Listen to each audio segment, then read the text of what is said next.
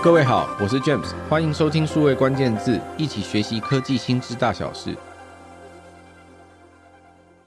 人工智慧是今年最火热的议题，想知道 AI 科技的发展将如何重塑行销工作吗？那你绝对不能错过二零二三 MarTech 行销科技高峰会。我们邀请了 MarTech 之父、虾皮、奥美等九位专家，在现场深度解析 AI 行销的新未来。优惠资讯都在数位关键字的节目资讯栏。最后一百个席位，欢迎你赶快报名，一起到现场找答案。在前几集的数位关键字里面，我们谈过，别在 PM PM 傻傻分不清楚两个不同的 PM 的词。第一个 PM 谈产品经理 Product Manager，第二个 PM 谈的是专案经理 Project Manager。他在工作的本质上、设定上都有一些不同的面向或概念。谈了这个 PM PM 傻傻分不清楚之后，其实有非常多的听众都来跟我们敲碗，谈到他们在无论做产品经理或专案经理，在每天日常的工作里面，都会碰到很多误区或者迷思。这些误区不但是面对市场的调整，或者是想法的不确定性，面对我到底需要做多少的商品，或者是产品，或者是服务的功能的不确定性，或者是我又要怎么样去面对竞争对手，我要怎么去调整自己的产品。在这一集的数位关键字，我们再次邀请到商业思维学院产品管理课程的主理人蔡一方 y v n 来为我们一起讨论分享。PM 常常面对到的误区或迷思，我们欢迎 Yvonne。大家好，我是 Yvonne，谢谢 James 的邀请，让我能够再次来数位关键字这边来跟大家聊一聊产品经理常见的误区。Yvonne，对于大家来说，在做产品经理或者是做专案经理的时候，无论在公司里面，我们之前谈过，呃，产品经理可能更多掌握到产品的很多呃设定，或者是面对市场相关的需求，你必须要掌握消费市场的相关的数据。那在做专案经理的过程里面，你需要在对内部的非常多资源要有相关的理解，而且你要可以去调度跟沟通这些资源。我们都知道，在台湾的市场里面，无论做的是产品经理或专案经理，很多时候在工作角色上面，也许会有一些混淆，这两个部分都得去达成的目标。但紧接着，我们就要谈谈对于不一样的公司，他们无论是做 B to B 或 B to C 的时候，面对不同的客户。好像在市场上都会碰到一个问题，这个问题是这样的，很多朋友都会讲说，如果我要做所谓的市场切分，就是做 market。的 segmentation 的时候，我到底要选择一个很大的市场？这个很大的市场里面有超级多的目标客户，那这个市场份额我只要做到一个 percent，我其实就已经很满足了。我做到了一个非常好的呃市场，或者是非常好的 m e r g i n。呃，你怎么看看我们在面对市场的时候，我到底在产品或服务上，我需要去设定一个产品或服务可以满足很多人的需求，甚至大多数人需求？我希望它可以得到，譬如说整个市场上百分之七十的。人都会呃有这些相关需求，我都可以 cover，还是我只要做到一个 percent 就好，我轻轻松松的完成这个项目就好？你在市场上碰到这个问题的时候，你会如何去回答？呃，我觉得这是一个很好的问题。呃，很多 PM 呢会觉得说，我选一个超大的市场，那呢，其实我功能不用做得到太极致，我只要做一般人能够符合的需求，那在里面呢，我吃到一趴的市场就很轻松，就可以达到我的业绩目标了。所以，比如说像这个洗碗机啊、洗衣机啊这种很大的市场，感觉很容易就可以赚到我想要的钱。但是呢，你可以想象，如果是你要去买一台洗碗机或是洗衣机，你会随便选一台吗？理论上，一般人呢，他会去选择一个最符合自己需要的。它可能是呃能够保护最久的，它可能是能够呃洗特别脏的衣服的，等等的。那其实呢，在这个市场上呢，有个马太效应的现象，就是大家只会注意到最符合他需求的前两名、前三名，因为现在这个市场呢，已经有点这个资讯爆炸的情况，所以呢，如果你做的普普通通，没有任何地方有特色出来的话，其实呢，你并无法吃到那个一 percent 的这个市场。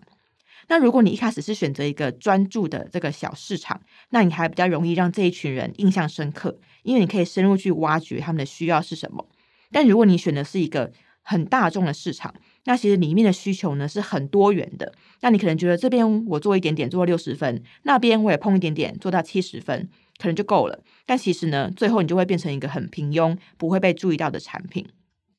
另外一个这个问题是，如果是一个很大的市场啊，基本上里面呢都已经有一些很大型的竞争者在里面了。毕竟它是一个有利可图的大市场。那这些大型竞争者呢，他们可能比你更有资源去做这个品牌的行销，比你呢更有这个业务呢去做深入的市场耕耘。所以呢，其实你如果是在一个零到一的阶段，你会很难去跟他们做竞争。伊万，可是对于很多公司来说，如果它是一个成熟期的产品，我们大概都知道说，它可能相对的在市场上一定有固定的份额。可是每个公司都在谈创新，或者是无论是创新或者是新创，很多时候很多公司都会谈到说，那下一个问题是，呃，会不会有很多时候你创新的时候，你提出来的一个商业模式，或者是你一个服务，它所面对的市场又太过狭窄了，太过小了。所以，呃，如果是在新创，它一定都会被提到一个问题：哎，你 focus 的这个市场太小了，到底要怎么赚钱？嗯、或者是你这个市场可能没有办法 scale up，我要怎么样得到呃一个比较高的利润？嗯、那在很多大的公司里面，它可能也会碰到类似的问题：是我要做某些创新，所以我 segmentation 的时候选了一个太小的市场，会被老板 challenge 说你要怎么 scale up 你的 BU、你的组织、你的营收。你要怎么去做它？在这点的 defense 上，你会怎么提供给大家建议呢？嗯，这也是个很好的问题，就是市场太小，你很快就碰到天花板了。那我到底要怎么赚钱嘛？所以呢，其实呢，我觉得它很像是打保龄球，什么意思嘞？就是你要能够很专注瞄准这个保龄球最前面的那个球瓶，所以你要能够打下那个第一个市场。但是呢，这个市场呢，要能够延伸到下一个市场。好，比如说 Amazon，Amazon 现在看起来从 A 到 Z 什么都做嘛。但他的第一个产品，其实他只卖书，从网络上卖书开始之后呢，他开始卖其他的渐渐不标准化的产品，像是卖玩具、卖 CD，然后卖更多的东西。所以呢，这个叫做产品线的延伸。我先用卖书这件事情，让我的使用者觉得，哦，这个公司呢，真的有解决我以前买不到我想要的书的难题。那接下来呢，再慢慢的让这些人呢，知道说，哦，我还可以在这上面买其他的东西，买 CD。买玩具等等，往外去做延伸，这是产品线的延伸，或是像脸书，脸书呢，它一开始呢，也不是所有人都能用，它是从哈佛校园开始，让哈佛里面的人呢，他们有一个扩散性，他会觉得说，哦，我现在要很潮，我现在要跟别人建立连结，我就是要加入这个脸书，从哈佛开始，到常春藤名校，到大学生圈子，一步一步把它扩散出去。所以呢，如果你一开始是全世界的人都能用的话，大家就会觉得没什么特别的啊，然后大家就会不知道为什么我要加入。但是在一个小圈子开始，先有它一定的这个连接建立起来之后，更多人使用，这是一个目标用户的延伸。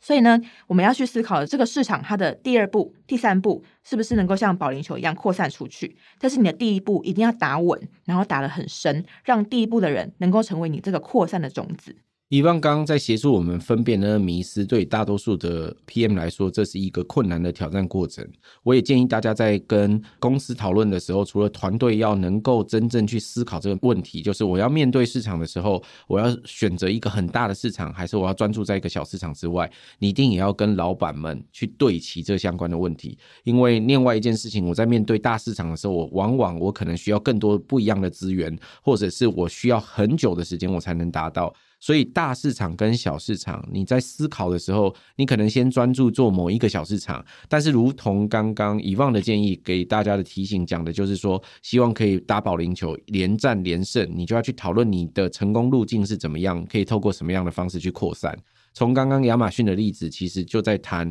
一开始他可能在卖标准化的产品，譬如说书，譬如说 CD，这种已经有标准化的出版物或者是相关的内容，其实相对的在网络上，他要去搜寻或者去交换资讯都是容易的。可是我固化了用户的习惯，大家知道会上网去买东西的之后，我又可以提供给他哪一些不一样的产品去卖，或者是可以让他再建立进一步的习惯。我相信就是那个时间点。这家公司在写它的策略，或者是做它相关的产品或服务的时候，一定会去特别注意去打磨改变的地方。以往我的第二个问题，其实你刚刚在第一个问题就有稍微提到，很多时候对很多 PM 来说，他们在面对不一样的市场环境的时候，他要去设计他的产品或服务。这时候设计他的产品或服务，就有第二个问题出现：是我到底要追求我要做到一百分我才上线，还是我就要做到六十分就可以上线？我在面对市场的时候，我到底要设定一个什么样的产品，才可以比较能够让大家有机会去接受，甚至我有机会去开拓市场呢？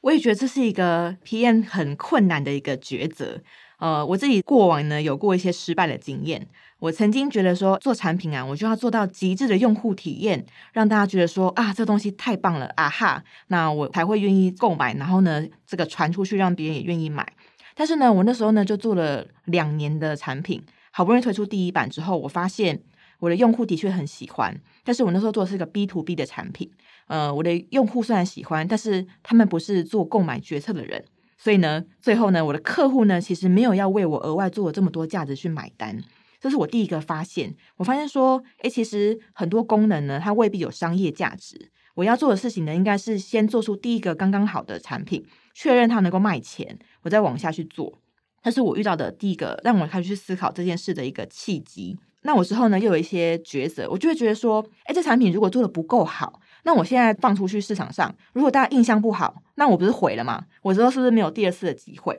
那我最后的结论是，我觉得这要看市场阶段。如果这个市场呢，现在呢还在一个草创期，这个你想到这个概念呢，解决了一个新的用户价值，然后呢，大家都会觉得说这个是以前从未想过的一个解决方法。那其实你有没有做到完美，在其他的这个流程上面是不是真的很顺畅？不是重点，你只要现在呢能够让它零到一解决这个问题，他其实就觉得很赞，很 appreciate，愿意为了这个价值付钱。好，但是如果反过来，现在这个是一个很成熟的市场，比如说每个人都已经有手机了。你现在推出一个六十分的手机，大家你觉得说你来干嘛了吗？已经有一个八十分、九十分的这个产品，你的产品并没有创造额外独特的价值，那又已经有很多其他人能够满足他们。那这个时候呢，你产品就需要比这个现有的这个 player 还要十倍好、二十倍好，才能够把他们吸过来。所以其实是要看市场阶段。如果还在初创阶段的时候呢，其实呢六十分的东西呢，能够解决他们一个独特的痛点，就已经很足够了。所以对大家来说，事实上，在面对不同的市场阶段的时候，呃，产品可能会很不一样。如果各位平常在听很多跟新创或创新有关的题目的时候，可能面对一个全新的市场环境，它有新的商业模式的设计，有新的市场交易需要去进行，或甚至它也要需要去打磨它自己的产品里面到底有哪些功能的时候，很多时候在新创里面会有一个词叫做最小可行性商品 MVP，我们要透过过这个最小可行性商品，先去确认市场真的有这相关的痛点，而且人们愿意为这个痛点付出多少的。价格去买单这一个产品或服务，所以我想对于大家来说的第二个建议，以往的讨论告诉大家说，什么时候要做六十分，什么时候要做一百分。也许你的一个思索或者是参考是现在这个市场阶段到底是怎么样。他刚提到了，如果你面对了有明确的竞争者，表示这个市场定义开始比较清楚了，这时候你可能分数可能要稍微做多一点。可是如果你还在调整你的产品或服务，在这个市场阶段还处于早期。他可能还有需要一个沟通跟教育市场的过程的话，也许你做六十分，事实上你就可以试着推出这相关的产品，去市场直接面对试水温，试试看大家愿不愿意接受这相关的产品或服务，而且愿意付多少钱。所以我觉得对大家来说，第二个 debate 是我到底要做到六十分或一百分，这当然没有绝对的答案，但是得看你自己产品或服务所面对的市场跟市场阶段来做定位。遗忘这里我也有第三个问题，很多时候很多朋友在做产品跟服务的时候，一定会参考到竞争者。这时候他在市场上可能会找竞争者，会找竞争的产品、竞争的服务。透过拆解这相关竞争者的服务，他会去知道说他可能提供什么样的功能，价格设定在什么范围，他面对的市场的市场特性可能是什么，甚至他的消费者有什么样特殊的属性。对大家来说，可能还会再去做很多进一步的访谈，想要知道使用者的需求或痛点到底是什么。我想这是很多公司 PM 每天在面对的日常之一。可是这个问题有下一个更困难的问题，叫定价，叫做跟竞争者做比较的时候，我有什么特点？那定价的时候就可能会出现两种不一样的词。这在过去其实，在台湾也常常被讨论到。一个就是我干脆做的便宜又大碗，就是现在俗称的 CP 值很高。那另外一种是我做的又贵又精致，好了，我用这个方式我才能够成功。那针对不一样的这种呃市场的策略跟面对竞争者的方法，我相信也很多朋友。有在产业界，无论做的是产品经理或专案经理，这也是每天面对的日常。在这点上，Yvonne，你会怎么提醒大家，可以怎么去思考这个问题？呃，这个我过往也有个失败的经验可以跟大家分享。过往呢，我在做一个 B to B 的产品的时候呢，那时候公司的策略非常的清楚，就是呢，我们就锁定这个市场上做了第一名的那个玩家，他们做什么功能，我们全部做好做满。但是呢，我们的价格呢是他们的七折八折，就是主打刚刚讲的修个短袜的这个策略。好，然后那时候我们就觉得说，哎，这样一定成功啊！我们做的一样好，但是又比较便宜嘛，没有什么理由不选我们。所以呢，我们就花了非常非常多的时间去做出那个产品的很多非常困难的功能。那台湾工程师其实真的蛮厉害，我们真的做出来了。但是呢，当我们上市之后呢，发现卖不动。好，那之后我们去检讨，哎，到底为什么人家卖得动，我们不行？我发现几个原因。第一个很大的原因就是。人家能够做到这个高阶市场这个市占率第一，他们除了产品以外，是有很多别的功能去支援它的。比如说，他们的这个客户本身对他们的品牌认知已经很高，他们的客户会信任他们，所以呢，有很多高阶的客户呢，他们其实没有在管那些功能，他们选择它呢，是因为他们是市场上的第一品牌。所以呢，我们功能做到一样多，但是我们只是一个无名小卒，其实他们的客户并不会因此转移到我们的的身上。另外就是我们现在的目标的客户呢，其实是属于比较中低阶的市场的，所以当我要塞这么多的功能给他的时候呢，他其实很痛苦，他觉得，哎，你们怎么变这么难用？你们怎么多了这么多的功能，我都用不到啊？那以前你们这个好用的这个界面呢，反而我还需要花很多力气去做教育训练，所以呢，连我们现有的客户呢也不满意。这就是有点呃，我想要学别人啊，结果呢，我没办法做得跟他的其他的地方一样好，那反而失去了我自己的特色，然后遗失了我自己的用户。所以呢，我之后呢再去检讨这个过程呢，我觉得一样是要看市场的这个阶段。假如这个市场呢，它是一个非常分散的市场，各自客群有各自的需求。其实你不需要去 follow 那个市场的第一名的玩家，他做什么你就做什么，因为他会需要很多其他的，呃，可能是互补品，可能是他的通路，可能是他的教育训练，他的机制都要非常完善，才能够做到他那个样子。反而像我刚刚回到第一题，你应该回到你一开始固有的那个目标用户，他最独特、最深刻的需求是什么？那你就专注把这个解到好，然后做到这个小市场的市占率可能七十八十 percent 以上。你再从这个市场，因为你的用户他是会往外延伸的，你再去往外做，会比你一开始就是做那个市场上第一名的这个功能还要更好。否则呢，最后呢，其实你做了很多功能，并没有办法得到高阶市场的信任。但是同样的，如果今天已经是一个很成熟的这这个市场，你们两两家就是要正面交锋了，那你真的就需要在其他部分你都补上来。你要看到这个市场的需求，不只是产品，可能还有通路，可能还有教育训练等等。你可能全部都要能够做得比对方还要更好，才能去跟他做竞争。所以呢，还是要看你在的市场阶段。但是呢，这个修个短袜策略呢，并不是永远都是有用的。